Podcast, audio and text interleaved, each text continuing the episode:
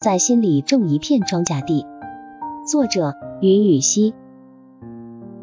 城市化、GDP、黑科技、大数据、人工智能、比特币，这些频频在人们眼前晃动的字眼，挑逗着每个人的神经。君不见，连和尚道士都下山了，下山干嘛来了？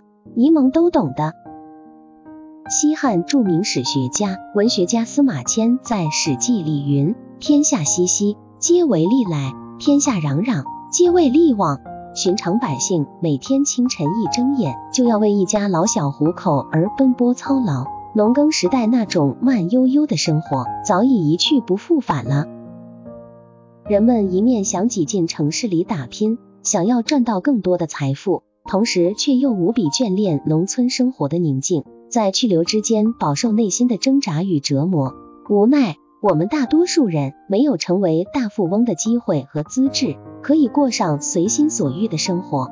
但是要做到既能适应高强度的城市生活，又能保持一颗平和的心，不被外界的喧嚣过多干扰，稍微修炼内心，还是能做到一二的，那就是学着在自己的心里种一片庄稼地。在心里种一片温暖的庄稼地，在一个城市生活久了，就像初见美女的感觉一样，会被她光鲜美丽的外表吸引，年复一年的看，还能有多美呢？相反，那种人与人之间尔虞我诈的行径，让人倍感恶心。城市里的人心，其实如同那些钢筋水泥地一样冰冷无情，这里只存在赤裸裸的交易，所以。想在一个陌生的城市时常住，需要把自己变成一颗行走的太阳。特别是在深圳这座最具纽约特质的中国移民城市，要特别发扬四海之内皆兄弟的人文主义精神，互相帮衬，相信朋友多了路好走。从正面讲，也是就是高情商者胜。么么哒，在心里种一片勤奋的庄稼地。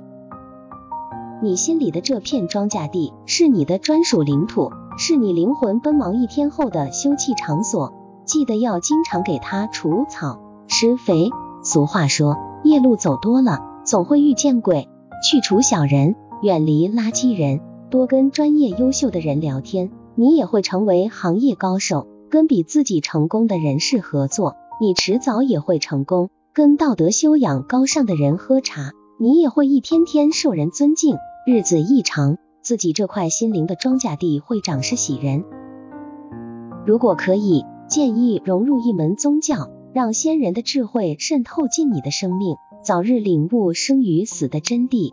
这样你会发现，即使是蝼蚁般的生活，也具有了非凡的意义。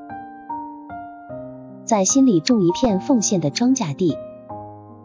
人的本性是希望得到更多而拒绝失去的，才有抠门一说。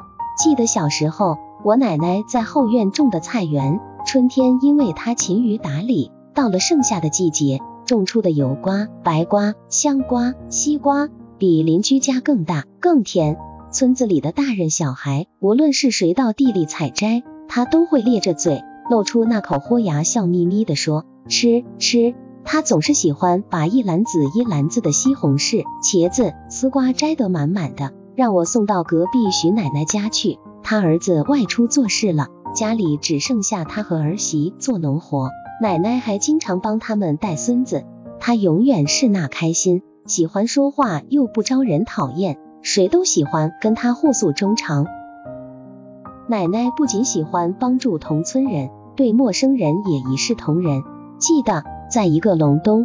一个傻子掉进了隔壁家的茅厕。八十年代农村都是用土坑挖的那种，用柴禾简单围一下的，冻得哇哇直叫唤。当时爸爸出去务工了，只有奶奶一人在家照看读小学的我和弟弟。八十年代我们村劳动力很多，大白天的。却没有谁愿意去拉一把这个被遗弃的、掉进茅厕、满身沾满蛆的可怜小伙到家里清洗，换上干净棉袄，吃一碗热腾腾的饭菜。但是奶奶在屋里听到他鬼哭狼嚎的叫声后，毫不犹豫的掂着他那双三寸金莲去了。奶奶当之无愧是是我们村最受人尊敬的好奶奶，没有之一。人在做，天在看，不虽未至，或已远离。好人一生平安。